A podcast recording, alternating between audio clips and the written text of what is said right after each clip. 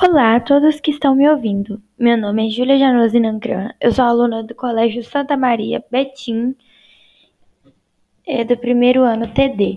E hoje eu vim falar um pouquinho sobre algumas artes barrocas. Mas, para isso, precisamos entender o que foi o barroco. A arte barroca surgiu na Itália no século XVII, em uma época significativa, uma vez que ocorriam grandes transformações na sociedade. Logo se desenvolveu para outros países europeus e já estava em formação no Brasil e no restante do continente americano. Por ter se desenvolvido em diversos lugares, o barroco não possui um caráter homogêneo. Existem várias diferenças entre a produção realizada em cada país, mas algumas características se repetem, como predomínio de temas religiosos, riqueza nos detalhes e formas, expressões dramáticas das personagens retratadas, preferências pelas curvas e contornos em detrimento das figuras geométricas, importância da iluminação e jogos de luzes e sombras, e dentre outros. Vou começar analisando as obras, e antes disso é importante frisar que todas as obras a serem analisadas, todas as pinturas, você pode encontrar no Google mas aqui nessa tarefa que eu vou mandar esse podcast, eu vou disponibilizar um documento do Word com todas as imagens bonitinhas na ordem, na ordem que eu vou falar. Bom, nós vamos começar analisando o quadro A Flagelação de Cristo, de Caravaggio. Caravaggio viveu no século XVI, em dono de uma personalidade forte e um estilo extravagante. Grande parte de sua obra chocou a sociedade. Bom, a obra ela traz com força Cristo na coluna, o que representa seu sofrimento na cruz. Primeiramente, nota-se a presença de um tema religioso, como o próprio nome da obra diz. Podemos perceber que há um belo jogo de cores. Os personagens da pintura estão destacados propositalmente e o fundo mais escuro para dar profundidade.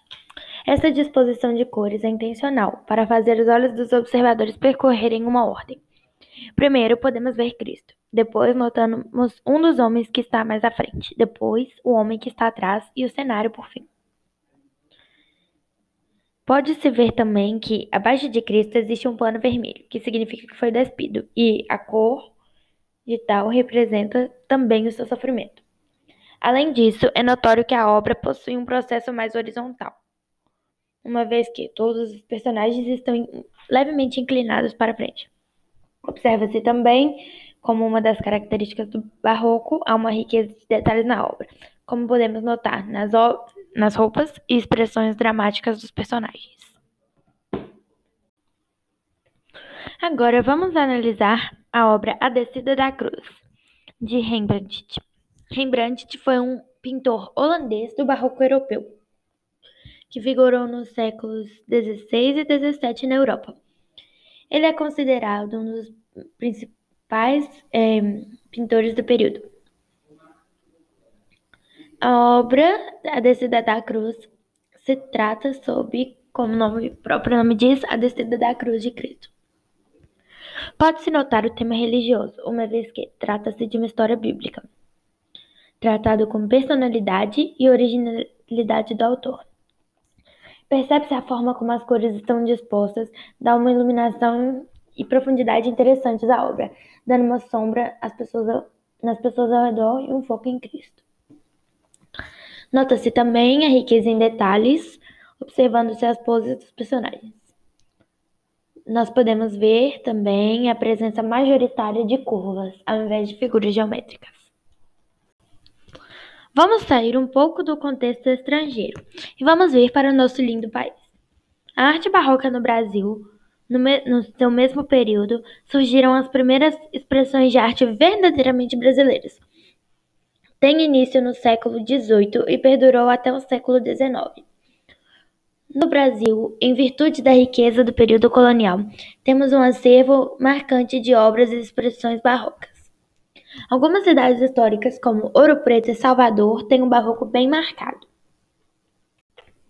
Antes de falarmos da obra, vamos falar um pouquinho sobre seu autor, José Joaquim da Rocha. Ele foi considerado o maior artista colonial da Bahia, é apontado como fundador da Escola Baiana de Pintura. Acredita-se que tenha nascido em Minas Gerais ou no Rio de Janeiro. Pintor reconhecido pela execução de forros pela igreja, tornou-se bastante procurado pelas arquidioceses. Na obra O Sepultamento, podemos novamente ver prontamente um tema religioso, retratando, como o próprio nome diz, o sepultamento de Cristo. Pode-se observar a presença de dramaticidade nas poses e nas expressões dos personagens que estão em volta de Jesus, além do contraste provido pela presença estratégica de cores. Ao lado do caixão de Cristo, nota-se a coroa de espinhos usada por ele, um manto branco e uma jarra. Foi isso, gente. Muito obrigada a todos que me ouviram.